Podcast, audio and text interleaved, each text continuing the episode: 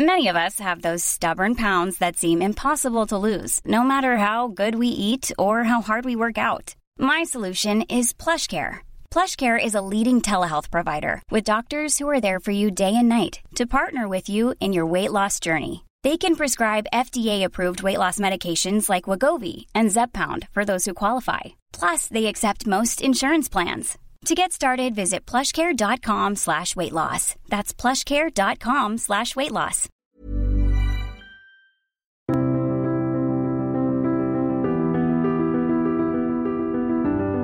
Bienvenue pour une nouvelle émission de Conflit. Merci pour votre fidélité à, à, nos podcasts. Vous êtes chaque semaine de plus en plus nombreux à nous écouter. Je vous rappelle que vous pouvez retrouver notre magazine en kiosque avec actuellement un, numéro qui est consacré à la géopolitique de l'alimentation et puis un hors-série sur l'aviation militaire où nous nous interrogerons notamment sur la politique d'aviation et la politique européenne de demain. Mais cette semaine, nous allons partir à la découverte d'un pays inconnu ou méconnu du moins, un pays que l'on croit connaître, puisqu'il s'agit des États-Unis. Alors on croit les connaître parce que nous vivons au rythme des États-Unis, nous regardons leurs films, nous écoutons leur musique, nous savons ou nous avons coutume de dire que ce qui se passe aux États-Unis arrive en France quelques temps plus tard. Et pourtant, nous oublions que les États-Unis s'écrivent au pluriel, qu'il y a 50 États, que c'est un continent qui est extrêmement varié et qu'entre un Américain de New York et un Américain de Floride ou un Américain du Minnesota, il y a de très grandes différences. Et finalement, nous avons du mal à comprendre ce que sont les États-Unis et nous avons aussi du mal à comprendre qui est l'actuel président des États-Unis d'Amérique. Et c'est dans ce pays méconnu que nous allons cette semaine avec mon invité, Alexandre Mindel. Bonjour, merci beaucoup d'avoir accueilli notre invitation.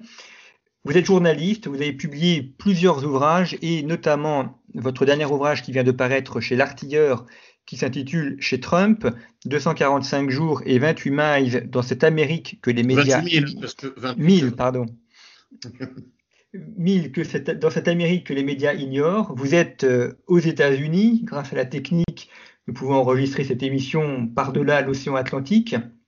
Et peut-être première question, Alexandre Mandel, chez, sur la question de Trump, justement.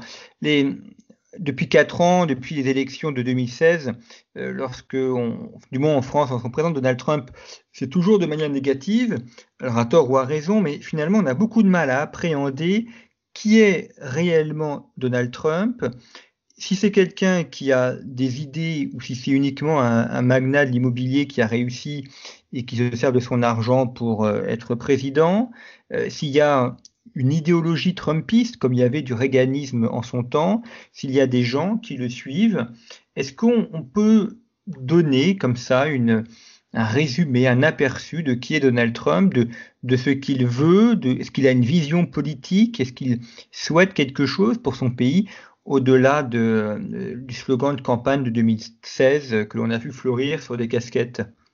Oui, et qui était d'ailleurs, pour revenir au slogan de campagne, qui était d'ailleurs pas du tout de, de son cru, puisque c'était euh, l'un des, des, slogans de campagne de Ronald Reagan euh, en 1980.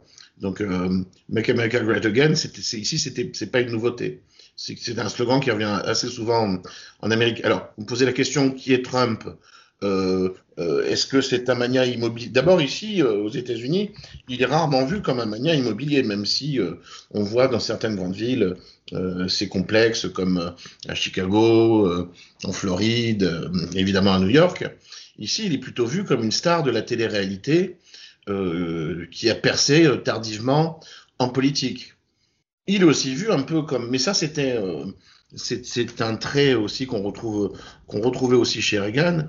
Il est aussi vu comme un ex-démocrate. On a tendance à oublier ça, je pense, en France, mais dans les années 80, dans les années 80, début des années 90, Donald Trump était un, un register démocrate, ce qui fait que finalement, il a un long passé euh, à gauche, ce qui était le cas aussi de, de Ronald Reagan. Hein. Ronald Reagan a longtemps été euh, un démocrate avant de, rejoindre le, Parti républicain. Euh, là s'arrête, je pense, un peu la comparaison avec euh, Ronald Reagan. Ronald Reagan avait une, vraie vision politique. je pense que Trump est plus, et je vois pas ça forcément comme comme une mauvaise chose. C'est pas du tout péjoratif. Je pense que Trump est un, est un opportuniste politique euh, qui, en 2016, a abordé des thèmes euh, qu'aucun autre candidat euh, aux primaires républicaines n'osait aborder.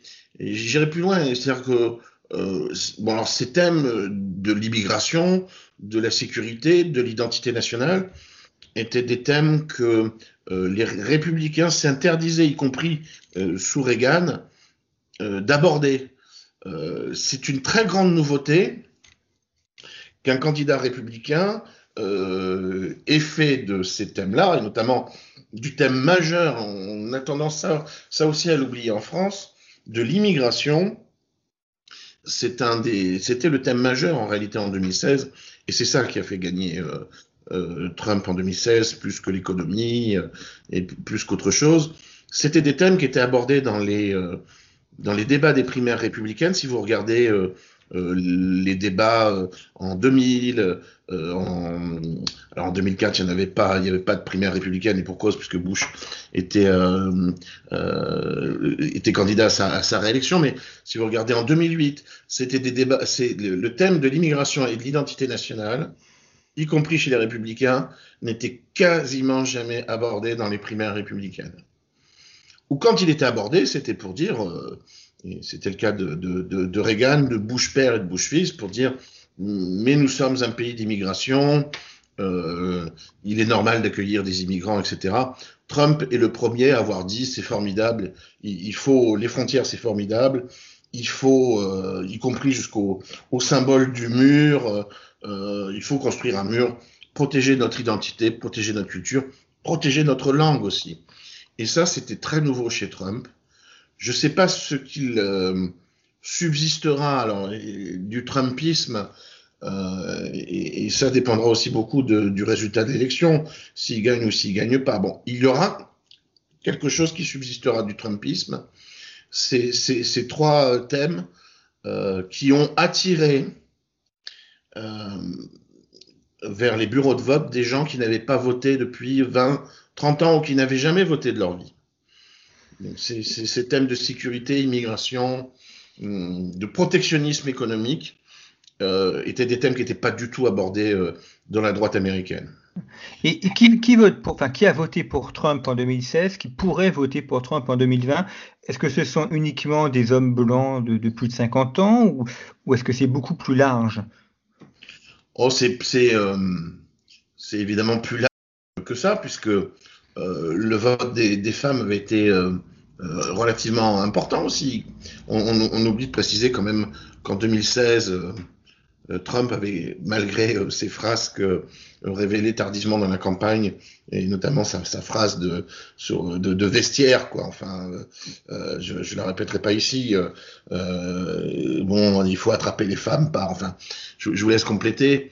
Il y a pas vraiment, j'ai l'impression, après avoir euh, traversé autant d'États, euh, euh, il n'y a pas vraiment de modèle, mais ce que je retrouve, moi, ce sont des gens qui, encore une fois, craignaient pour leur identité. dans mon livre, j'évoque souvent le fait que, bon, je, suis allé à plusieurs meetings de Trump, je, suis allé faire aussi du porte-à-porte avec, des Trumpistes, très souvent, quand ils sont confrontés à un journaliste français, un journaliste européen, euh, par cette phrase qu'ils euh, ne cessent de répéter, nous ne voulons pas devenir comme la France, nous ne voulons pas devenir comme l'Europe. C'est-à-dire, nous ne voulons pas de frontières ouvertes, nous ne voulons pas perdre notre souveraineté, notre identité, notre sécurité, notre religion, et à tort ou à raison, c'est comme ça qu'ils perçoivent la France. c'est souvent comme ça qu'ils perçoivent la France et l'Europe, notamment en regardant Fox News qui grossit euh, beaucoup le trait euh, en ce qui, en ce qui nous concerne. Euh, mais n'empêche que si je vois vraiment un vote, comment dire, un caractère commun parmi les électeurs, il y a ce rejet de la mondialisation heureuse. Est-ce que ce sont que des... Oui. Est-ce que ce sont que des blancs qui votent pour lui, des WASP, ou est-ce qu'il y a aussi des latinos et des noirs? Il y a même des catholiques, c'est quand même, vous êtes dans un pays, enfin, l'Amérique est un pays qui compte pratiquement maintenant autant de catholiques que de protestants. Donc oui, il y a en effet des noirs qui avaient été déçus, j'en ai interrogé un, un, certain nombre, des noirs qui avaient été déçus par Obama, je me souviens avoir interviewé une, une famille de, de noirs d'une banlieue assez chic, euh, enfin, banlieue noire de, Dallas pour, euh, parce que on a tendance en France aussi à imaginer que les noirs vivent forcément dans des ghettos. Euh, non, c'est pas vrai. Il y a des, banlieues assez cossues dans, un certain nombre de villes où s'est installée une classe moyenne supérieure de, personnes afro-américaines qui ont exactement les mêmes préoccupations économiques que des familles de blancs et qui remercient Trump d'avoir mis un peu plus, euh, ça c'était avant le Covid-19, mais enfin, euh, ça change pas grand-chose, euh, d'avoir mis un peu plus d'argent dans, le dans le portefeuille. Ça, c'est vraiment la...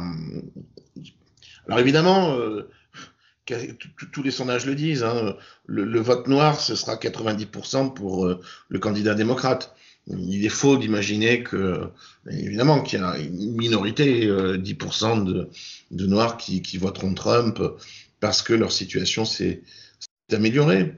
Et aussi parce que euh, refusent aussi ce qu'ils appellent euh, de government plantation, les, plantations du gouvernement, c'est-à-dire ils refusent d'être dépendants du Parti démocrate, c'est-à-dire d'être constamment nourri et séduit électoralement par euh, euh, ce qu'ils appellent le free stuff, c'est-à-dire les, trucs gratuits, les allocations, les coupons de l'aide sociale, etc. Des latinos, bah, là pour le coup, je rejoins un peu ce que disait Biden et qui avait, euh, qui avait, je ne sais pas si vous vous souvenez, choqué quand il avait dit que euh, la communauté latino-américaine est plus diverse que la communauté noire. Euh, bah oui, c'est une réalité. Euh, aux États-Unis, il n'y a pas grand-chose à voir entre, si ce n'est la religion, et encore, c'est pas tout à fait vrai, entre les Mexicains et, et, les Cubains. Si vous allez voir les Cubains de Floride, ils voteront Trump. Ils ont une, une horreur du communisme, une horreur de la gauche, euh, et un souvenir aussi euh, qui est encore présent, y compris dans la jeune génération, même si tant à s'estomper, de, de, de l'échec du débarquement euh, de la baie des cochons. Ils en veulent beaucoup aux, aux démocrates. Donc oui, ce sont des latinos, les Cubains de Floride, ils voteront Trump, la plupart, surtout les anciens. Ils sont conservateurs sur les sujets de société, mais pas autant que les Mexicains, par exemple sur l'avortement, le mariage euh, homosexuel qui les, qui les révulse pour la plupart. Euh, en revanche, la communauté mexicaine, c'est là où, je trouve qu'en effet, il y a, y a peut-être plus de diversité dans la communauté euh, latino que, que, dans la communauté noire américaine. En revanche, les Mexicains sont attachés à davantage d'immigration et peut-être aussi à, à davantage euh, euh, d'aide sociale, euh, de construction de, public housing qui sont l'équivalent un peu, un peu des HLM français. Donc c'est vraiment même, on ne peut pas dire est-ce que les latinos, il a, en, revanche, ça c'est vrai, il a Trump qui, qui, est pourtant celui qui en 2016 disait lors d'un débat des, des je ne sais pas si vous vous souvenez, d'un débat des, primaire républicaine, alors que Ted Cruz, Marco Rubio et, Jeb Bush euh, parlaient tous espagnol à un moment donné du débat pour montrer, pour pouvoir séduire, euh, Trump est quand même celui qui dit.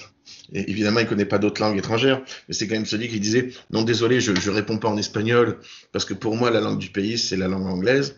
Trump est pourtant le candidat républicain qui fait les meilleurs scores chez les latinos depuis 30 ans. Et on a un peu tendance à, l'oublier aussi que euh, les, les, les, latinos sont pas forcément euh, unis euh, par le simple fait qu'ils parlent espagnol. les Salvadoriens, qui sont très nombreux aux États-Unis, dans certaines régions du, du, du, pays, où les Cubains, comme je vous disais, ne votent pas forcément comme, comme les Mexicains ou les réfugiés argentins, etc. Il est évident que sur les questions de société, c'est le gros tabou. Un Mexicain qui votera euh, démocrate il se pincera le nez sur les termes, euh, comme je, vous disais, sur les thèmes de l'avortement et du mariage homosexuel. Mais ça n'empêchera pas d'aller voter démocrate. Qu'est-ce qui aujourd'hui l'unité des États-Unis Qu'est-ce qui fait que dans toute cette diversité, les, lois, les Noirs, les Latinos, les WASP, les catholiques, on se reconnaît comme Américains et donc comme ayant des liens en commun? Ou est-ce qu'il n'y a plus grand-chose en commun euh, dans ce pays Il y a déjà eu grand-chose en commun? C'est une vraie question. C'est pardon de vous interrompre. Hein, oui, non, non, mais c'est ça. vous avez raison. Moi, c'est une question. Euh, je suis très embarrassé de vous répondre parce que c'est tout de même une question que euh, beaucoup de, sociologues spécialistes des États-Unis n'arrivent pas à, répondre. C'est pour moi aussi.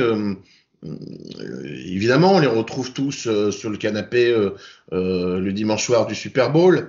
on, je peux répondre que par des exemples comme ça.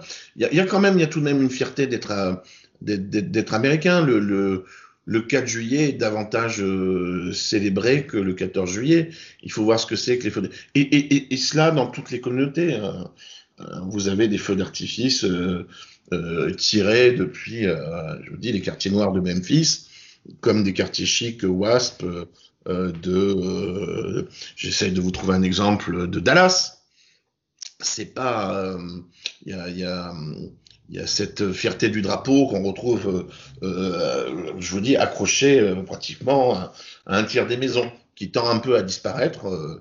moi, je le note avec les événements récents, euh, les émeutes raciales, on voit de plus en plus le drapeau Black Lives Matter euh, sur les mâts. Vous savez, les Américains mettent souvent devant leur maison des mâts. Alors souvent le drapeau américain est, là pour l'année, mais de plus en plus de maisons, y compris euh, chez les WASP, ont, des, drapeaux Black Lives Matter ou des drapeaux pour la justice sociale, etc. Bon, c'est vrai qu'en même temps, on est en campagne, donc les, gens ont plutôt tendance aux États-Unis à afficher euh, de façon assez libre leurs opinions politiques. Euh, ce qui fait peut-être euh, la fierté des Américains, ou, enfin, ou plutôt la, le ciment national, c'est peut-être la fierté d'être un pays jeune, ayant réussi. En tout cas, dans la mythologie américaine, c'est comme ça qu'ils se voient. Ils n'ont pas tout à fait tort. Ça reste la première puissance militaire et de très loin la première puissance diplomatique, la première puissance euh, financière. Les, les, gens, euh, même s'ils ont du mal à exprimer ça, euh, d'un État à un autre, ont, tout de même ce sentiment aussi d'être, à tort ou à raison, le pays le plus libre au monde. Pour eux, c'est comme ça qu'un Américain se, se, se, verra comme ça. il a le sentiment peut-être moins vrai aujourd'hui avec l'actualité, d'être dans le pays le plus libre du monde, parce que c'est la mythologie américaine qui, pour le coup, a traversé euh, euh, les communautés, euh, les différences sociales. c'est ça. Mais encore une fois, j'ai du mal à répondre à cette question. Ce qui fait leur unité, c'est une unité qui existe en temps de guerre. C'est vrai que, y compris pendant, et pourtant maintenant il l'a, il a, sous Trump en tout cas, ils en débattent assez librement, ce qu'ils ne faisaient pas en, en, 2003 euh, euh, en Irak. La, guerre de George W. Bush était populaire parmi toutes les couches de la population. Hein. C'était très, euh, à l'époque, hein, c'était très comment dire, marginale. La, contestation de cette guerre était très marginale. Chaque fois que le pays est impliqué finalement dans un conflit, il tend à, faire ciment. chose qui s'est pas passée finalement sous Trump, puisque en quatre ans, il n'y a pas eu de nouveaux conflits. Donc, c'est peut-être bien le regret de John Bolton qui a été et peut-être que finalement, Trump stratégiquement aurait dû aller bombarder aurait dû aller bombarder euh, l'Iran et il serait peut-être euh, en tête des sondages aujourd'hui. Je, dis ça évidemment en rigolant. Hein. C'est vraiment euh, c'est très caricatural ce que je vous dis, mais ce ciment de l'Amérique triomphante a peut-être manqué finalement à, en, en, revanche, ce qui est intéressant, c'est que Donald Trump est le seul président euh, depuis quasiment la Seconde Guerre mondiale à, n'avoir fait aucune opération extérieure d'envergure et de n'avoir déclaré aucune guerre. Ah ben, vous oubliez Nixon quand même. Alors Nixon a résolu la guerre du Vietnam. Il a, oui, dépatouillé avec. Enfin, allez, oui. Enfin, est-ce qu'il a résolu ou je sais pas s'il s'en est dépatouillé comme il en peut, comme il pouvait, puisque c'était son, son, son thème de, de, de, de campagne hein, euh, par rapport aux démocrates. Mais euh, justement sur la politique étrangère, beaucoup de gens le comparent euh, euh, à Nixon, hein, qui était allé serrer la main de, évidemment avec des arrière-pensées euh, politiques, hein, de, de, Mao Tse-tung. Les images de Trump allant voir Kim Jong-un ont tout de suite rappelé à l'Amérique ce que Nixon et Kissinger faisaient à l'époque.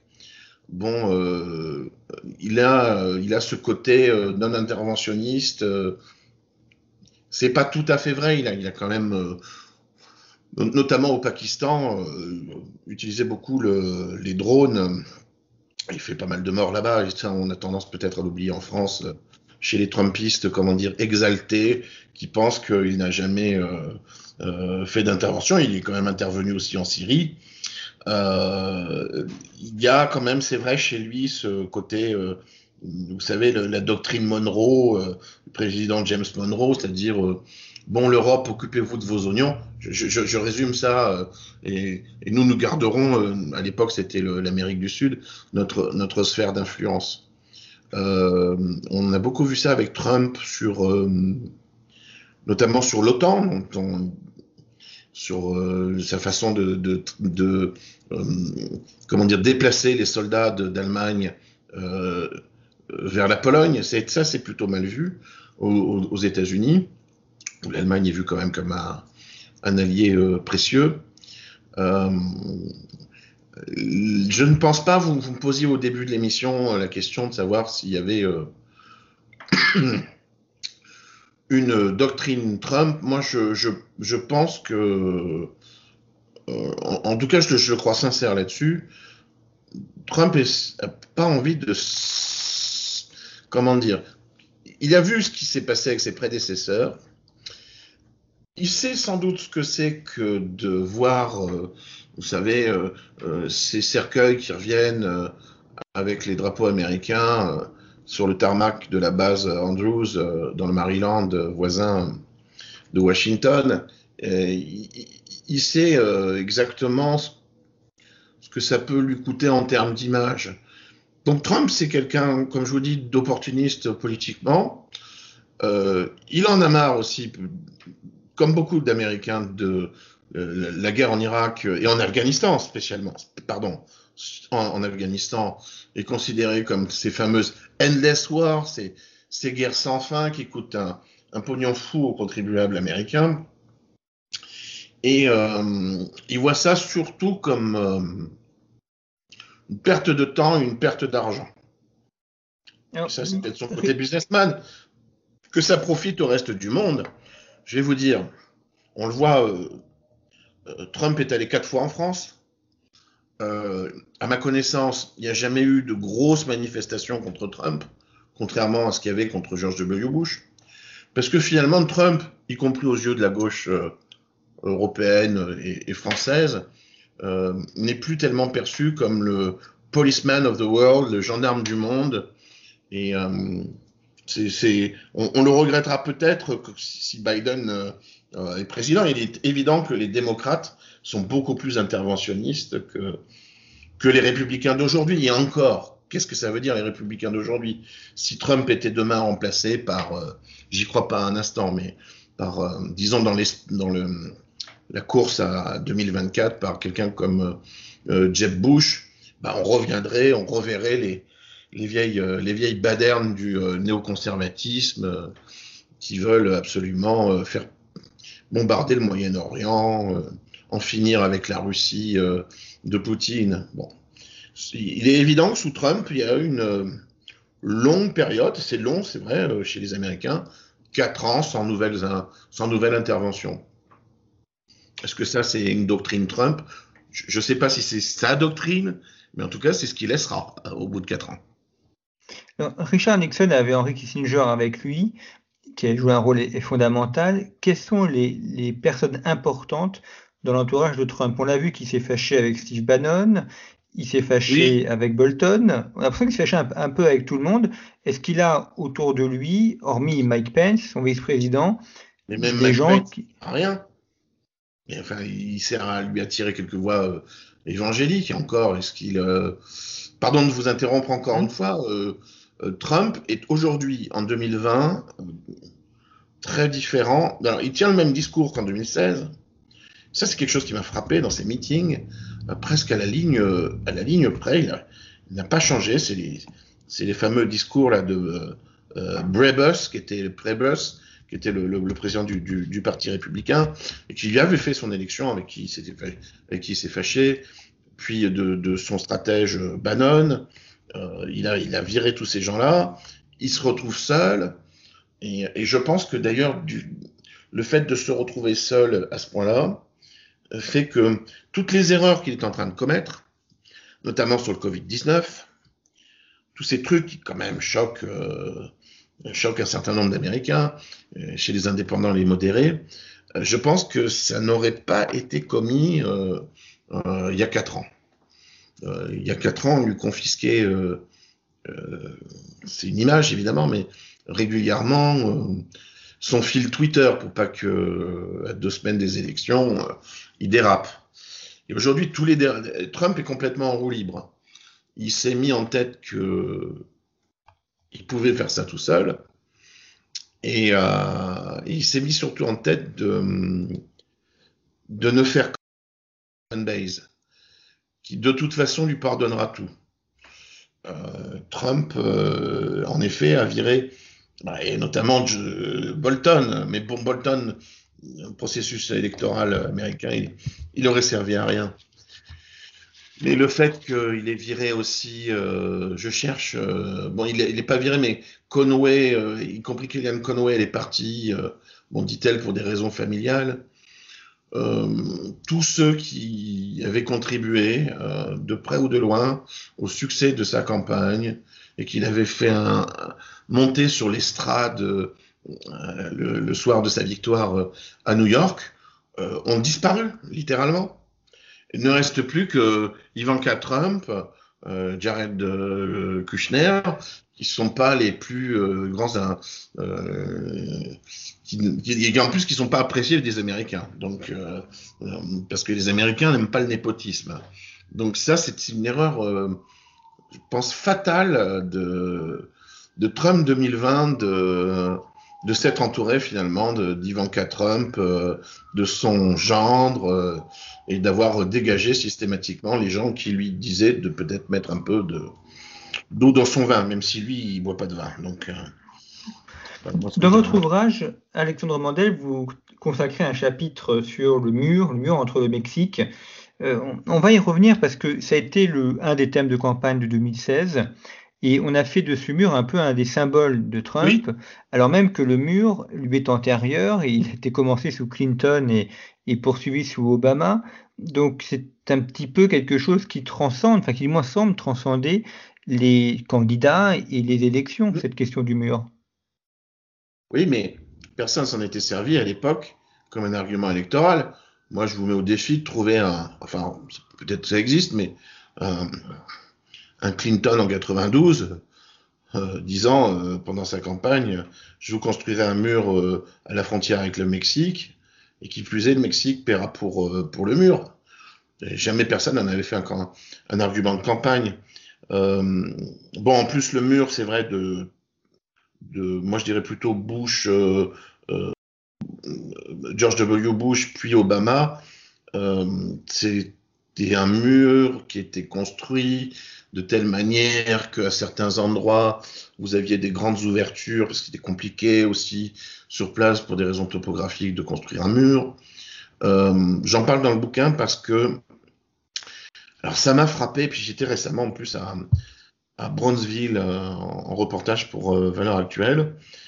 même les républicains sur place vous expliquent que ça sert à rien, que de toute façon l'immigration illégale c'est un, un Mexicain qui reste au-delà de son visa ou qui vient dans un camion.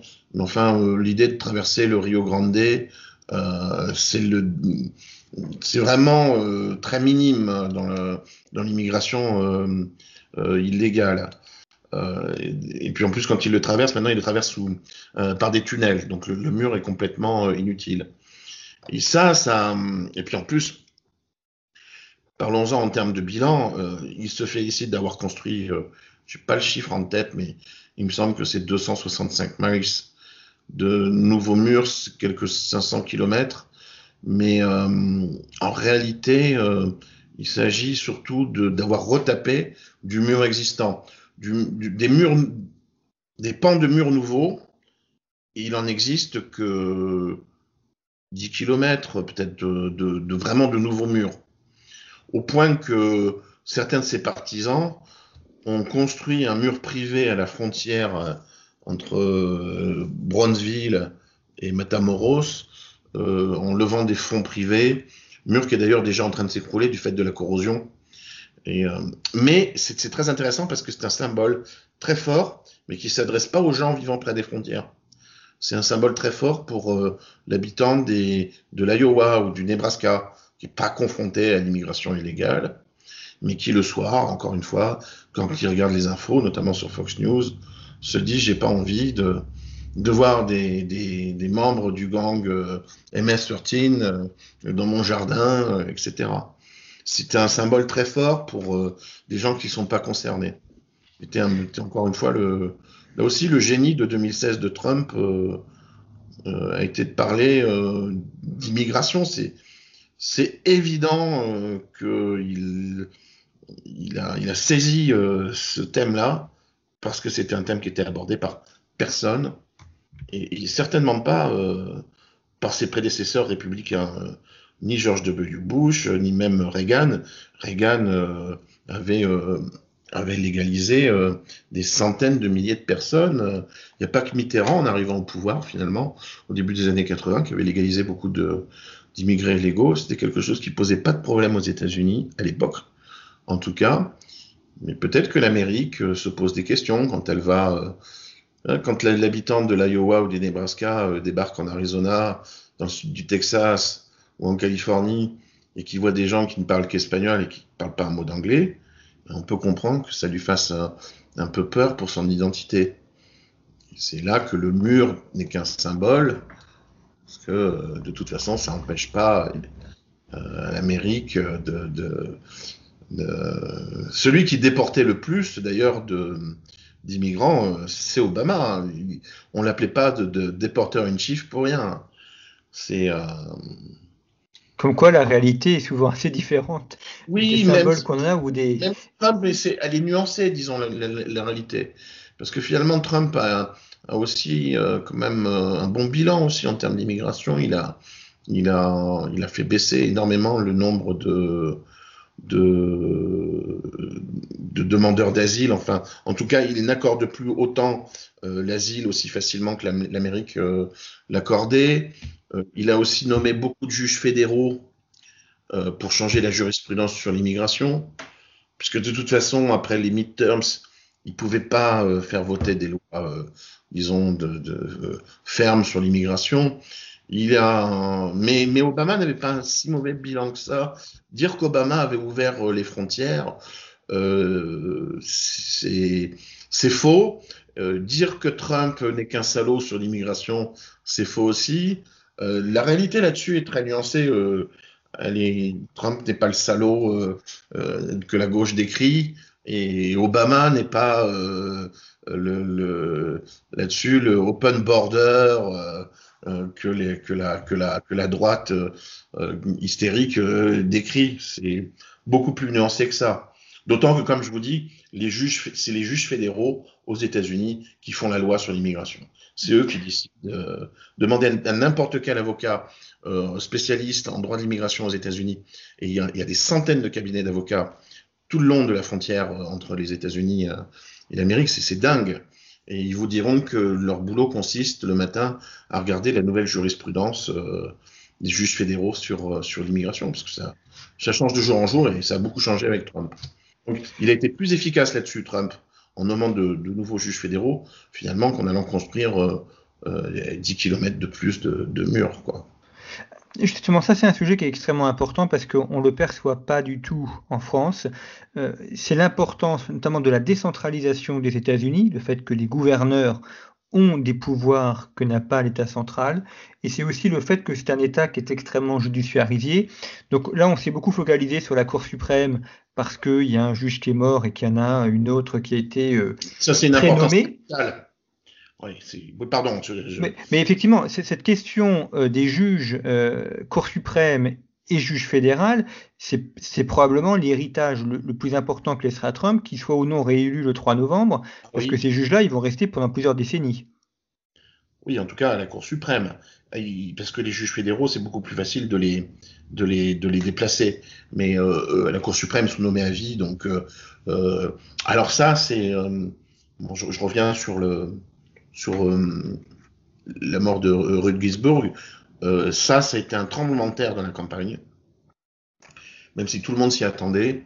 Et, en plus, on a vraiment du mal en Europe, en France, à percevoir à quel point, si l'avortement est légal aux États-Unis, et encore que ça dépend d'un État à un autre, euh, c'est euh, à cause ou grâce selon qu'on soit pro ou anti-avortement, euh, de, la, Cour suprême. C'est quand même grâce euh, à, ces juges qui ont un pouvoir énorme parce que c'est un pays, ça reste un pays de common law, euh, l'Amérique, et ce sont les juges, avec leur jurisprudence et la Cour suprême, qui, qui, qui, font la loi, littéralement, aux États-Unis. Donc si vous nommez, si vous êtes sûr d'avoir sécurisé la Cour suprême, ben, tout ce qui est question de société comme le port d'armes, euh, l'avortement, euh, le mariage homosexuel euh, et l'immigration, ce sont des sujets qui, pendant les 20 ou 30 euh, prochaines années, Cavano doit avoir un peu plus de 50 ans, euh, Barrett, elle doit avoir, si mes souvenirs sont bons, 47 ou 48 ans, donc avec l'espérance de vie. Oui, euh, vous avez une cour, suprême assez jeune. Euh, Trump a eu une occasion incroyable de nommer trois nouveaux juges à la Cour suprême. Et c'est, moi, ce que j'appelle le cadeau de départ de Trump. Si jamais il, n'est pas réélu, ce qui risque quand même d'arriver, vu les, les, sondages qui sont très, très, très mauvais, bien pire qu'en 2016. Euh, ce qui fait dire à pas mal de républicains en ce moment. Euh, moi, j'ai vu des républicains qui étaient quand même pas rassurés par euh, l'idée que Biden puisse être puisse être élu, en tout cas l'idée que Trump puisse perdre. j'ai vu pas mal de gens réellement politiquement soulagés d'avoir une Cour suprême qui soit sécurisée à droite et qui ait des opinions conservatrices voire très conservatrice sur euh, les thèmes de société. Au point que ça risque même peut-être de démobiliser un certain nombre, vous savez, d'électeurs de Trump qui n'apprécient pas son côté provoquant, son attitude, sa grossièreté parfois, et qui allaient voter pour lui en se pinçant le nez, en pensant justement à ces questions de société. Je, je suis pas sûr que si ça avait été encore un argument de campagne, ça aurait pu mobiliser un certain nombre de, personnes en plus pour, euh, pour son élection. Euh, là, le cadeau de départ euh, est peut-être intervenu un peu trop tôt.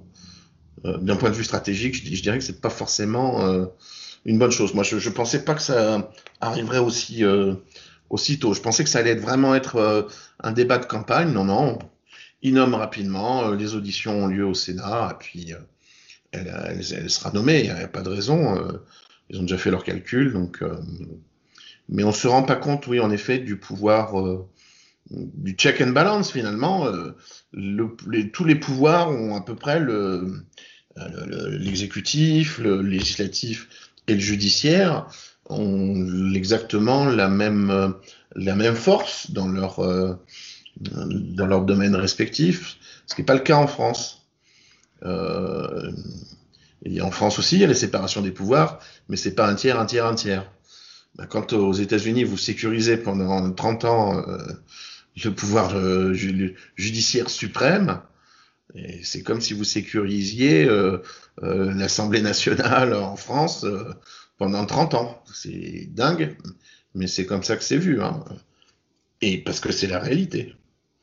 La réalité d'un d'une institution qui peut défaire euh, une loi. Et vous savez qu'aux États-Unis, c'est pas comme en France quand le Conseil constitutionnel euh, retoque une loi, bon, et, qui, pour des exceptions d'inconstitutionnalité, vous pouvez toujours vous arranger pour euh, amender la Constitution, ce qui est relativement facile en France. aux États-Unis, pour changer la Constitution, qui est vraiment un texte quasiment immuable, euh, accrochez-vous, hein, c'est compliqué, quoi. C'est sacré, ou la Constitution C'est leur... Oh, oui, c'est sacré, c'est la Bible, c'est la Bible. S'il y a deux choses qu'on vous cite, c'est la Bible et la Constitution. Je voudrais revenir pour cette fin d'émission sur le mouvement Black Lives Matter parce que euh, on a vu euh, beaucoup d'images à la télévision, on l'a vu aussi arriver en France de manière un peu surprenante parce qu'on peut dire qu'après tout c'était quelque chose qui était uniquement sur ce mouvement-là, vu, vous, vous êtes aux États-Unis depuis plusieurs années, vous avez donc vu les choses de l'intérieur. Est-ce que c'était un mouvement qui était euh, complètement spontané ou, alors évidemment, il s'inscrit aussi dans la campagne électorale, donc forcément, il est, utilisé par un camp ou par un autre, mais euh, qu'est-ce qui a fait que ça a surgi à ce moment-là? Et par exemple pas pendant le mandat d'Obama où il y a eu ah. aussi des bavures policières. C'est pas, pas quelque chose de nouveau les bavures policières. Pourquoi est-ce que là ça a cristallisé? Ben, vous, avez, euh, vous, avez la réponse, elle est dans votre question. Parce que c'était Obama. Et, et donc euh, les, les, démocrates n'ont pas surfé à l'époque euh, sur sur les bavures policières, et il y en a eu un certain nombre, d'aussi grande importance voir davantage que l'affaire George Floyd, c'est malheureux à dire, c'est une récupération politique euh, lamentable des démocrates en, en pleine.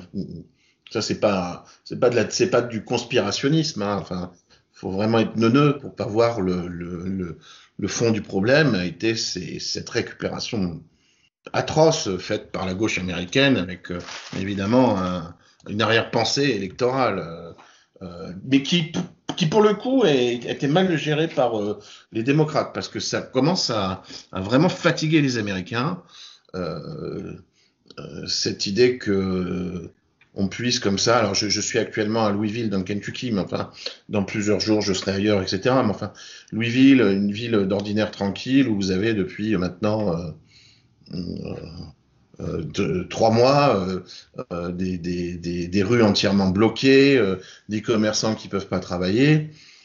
ça, ça plaît peut-être à l'électorat démocrate qui aime bien se culpabiliser, mais dans les banlieues, Trump a besoin du vote des banlieues, dans les banlieues semi-urbaines, semi-rurales, les gens veulent pas de ça chez eux, veulent pas du foutoir, ils veulent pas du chaos. Euh, donc, euh, oui, il n'y avait pas ça sous Obama parce que euh, Obama représentait, en tout cas, dans l'imaginaire démocrate, parce que c'est plus compliqué chez les électeurs, y compris de la communauté noire américaine, qui n'a jamais perçu Obama comme un Afro-américain. C'est-à-dire que Obama n'est pas un descendant d'esclaves. Obama, c'est le fils d'un professeur riche du Kenya qui a épousé une américaine. Euh, mais enfin, c'est vrai que les, démocrates n'auraient jamais utilisé ça euh, euh, sous, Obama parce qu'il était noir. Mais Obama, c'est ça c'est vraiment intéressant, ça, parce que c'est pas quelque chose que. C'est quelque chose que j'entends, y compris de la bouche d'Afro-Américains, hein, qui, disent Mais Obama, il n'était pas noir. Je suis désolé de parler comme ça. En tout cas, il n'était pas afro-américain. C'est-à-dire, c'était pas un descendant d'esclaves.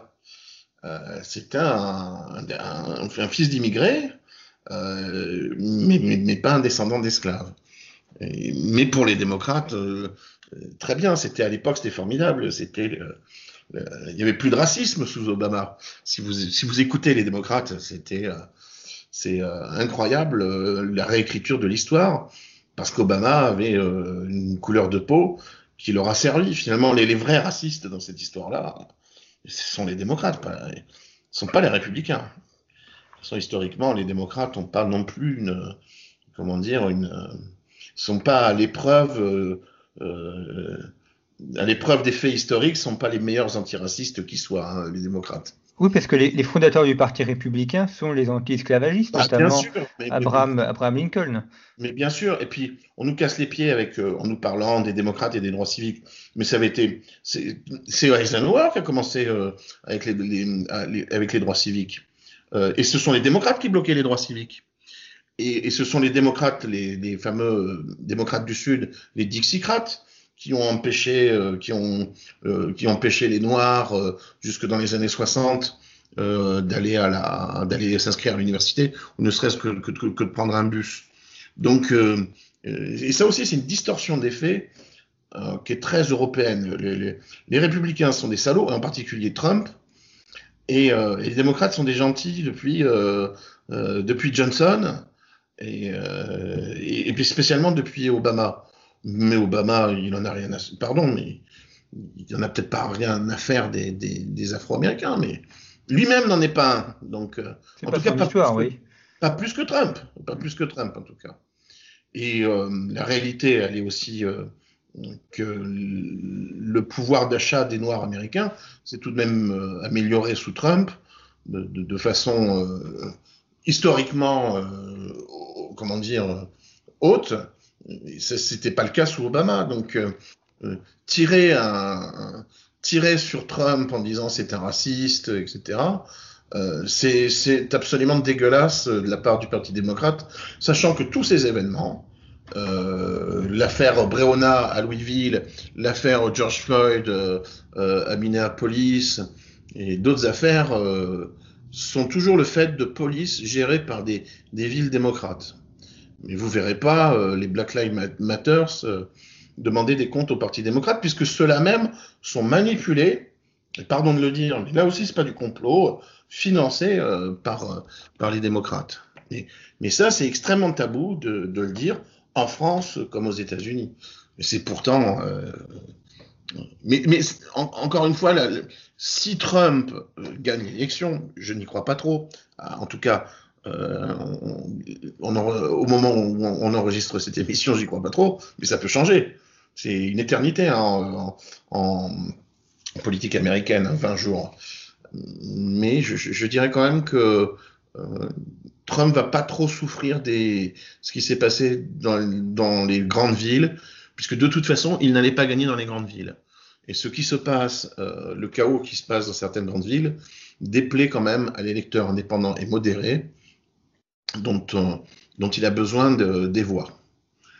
Je ne crois pas que je, je, crois pas que ce soit finalement en sa défaveur, même si euh, c'est lamentable de, voir cette récupération politique, euh, comme on commence à la voir d'ailleurs en France.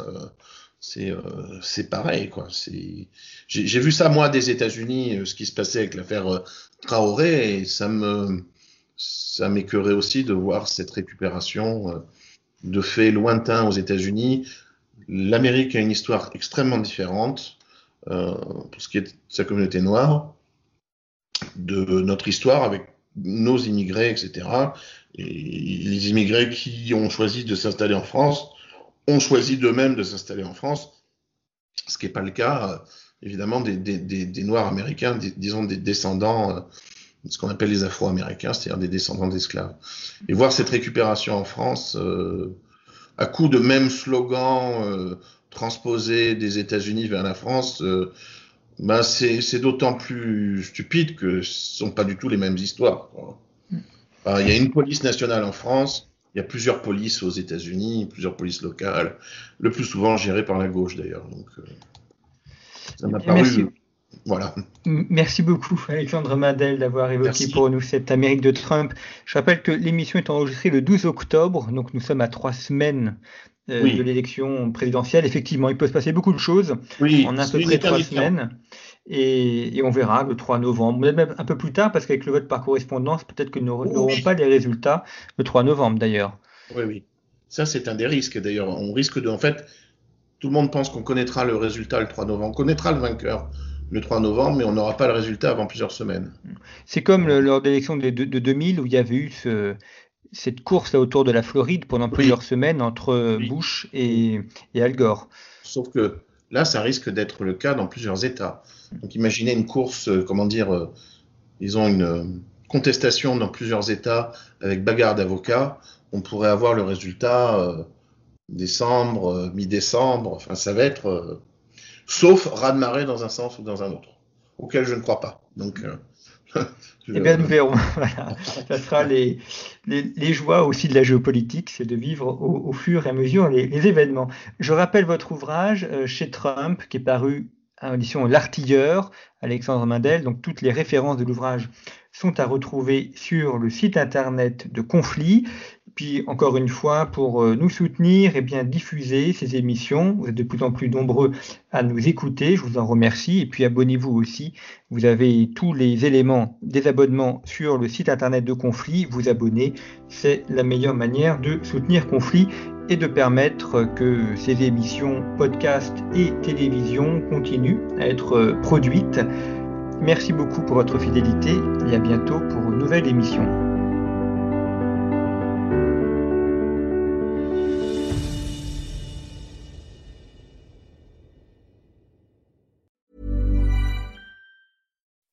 When you make decisions for your company, you look for the no-brainers. If you have a lot of mailing to do, stamps.com is the ultimate no-brainer. Use the stamps.com mobile app to mail everything you need to keep your business running with up to 89% off USPS and UPS. Make the same no-brainer decision as over 1 million other businesses with stamps.com. Use code PROGRAM for a special offer. That's stamps.com, code PROGRAM.